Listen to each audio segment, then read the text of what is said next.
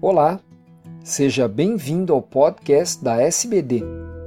Eu sou Fernando Valente, professor da Faculdade de Medicina do ABC e editor do podcast.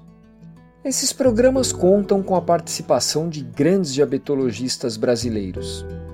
Nessa edição, o assunto é a cirurgia bariátrica, com dois artigos do estudo SOS um deles mostrando resultados de 10 anos no controle glicêmico e o outro mostrando a relação da incidência e remissão de diabetes com o grau de obesidade antes e dois anos após a cirurgia.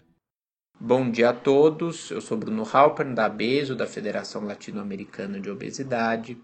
Hoje eu vou discutir dois artigos do SOS uh, de cirurgia bariátrica e diabetes. Tá? O SOS, para quem não conhece, é um estudo sueco, o maior estudo feito até hoje de cirurgia bariátrica para avaliar os desfechos de longo prazo. Né? Começou em 1987, ele é um estudo não randomizado, na época não era considerado ético randomizar pacientes. Uh, e ele, entre outras coisas, já mostrou, por exemplo, depois de 15 anos, uma redução importante de mortalidade, maior do que 20%, uma redução na incidência de diabetes, um aumento na remissão de diabetes em pacientes que já eram diabéticos, redução de risco cardiovascular, redução de câncer em mulheres e muitas outras coisas. Hoje nós vamos falar especificamente sobre diabetes, dois estudos recentes que avaliam a perda de peso e a remissão de diabetes. Por que, que esse assunto é importante? Esse assunto é importante porque o SOS e outros estudos sugerem que o IMC inicial não é um fator preditivo de melhora uh, de comorbidades clínicas em geral. Uh, e com essa sugestão, uh, se acreditou, portanto, que o IMC não seria um bom marcador para decidir sobre cirurgia, e entre outras coisas, hoje se acredita que poderia se recomendar cirurgia para pessoas com índice de massa corporal inferiores, entre 30 e 35, porque se o IMC não é um fator tão importante, uh, também a perda de peso não é o fator principal de melhora com a cirurgia. E o que esses dois estudos mostram é que não é bem assim. Que embora o IMC inicial não seja um fator preditivo, a quantidade de peso perdido é sim, tá? Então um dos estudos fala exatamente sobre isso. É um estudo que avalia a porcentagem de perda de peso de diferentes indivíduos que eram diabéticos. Lembrando que o SOS tinha aí ao redor de 250 pacientes operados que eram diabéticos.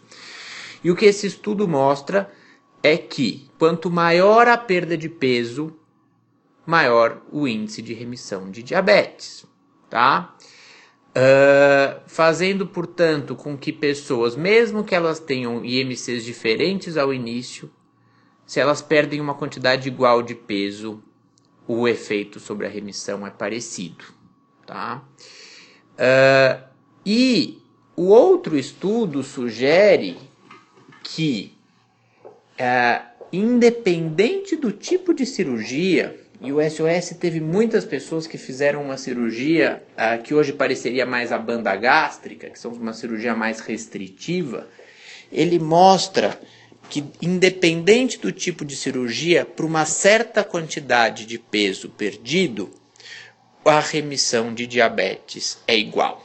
Tá? E o que, que isso significa? O que o SOS mostra é que, ao contrário do que se vem falando recentemente, o efeito da cirurgia bariátrica na remissão de diabetes é sim peso dependente e não tem uma relação uh, com, por exemplo, uh, hormônios intestinais de uma maneira geral. A gente sabe que os hormônios intestinais, o aumento deles é importante na cirurgia bariátrica, mas ela talvez seja mais importante para garantir uma perda de peso grande e mantida a longo prazo do que especificamente para redução dos riscos uh, ah, para desculpa, para aumento da remissão de diabetes.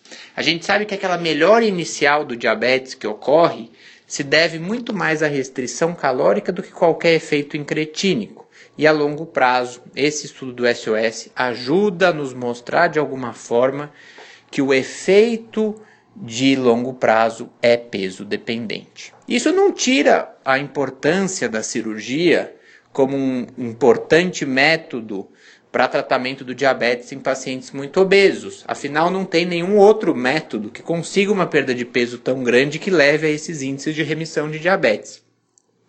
Mas há de se deixar bem claro que isso faz com que a gente tenha que tomar mais cuidado quando vai pensar em uh, operar pacientes com IMCs menores, porque a gente sabe que quanto menor o IMC, menor é a perda de peso e, portanto, a longo prazo, menor vai ser o índice de remissão de diabetes, com uma chance maior, se mesmo se existir remissão, de que o diabetes volte a longo prazo.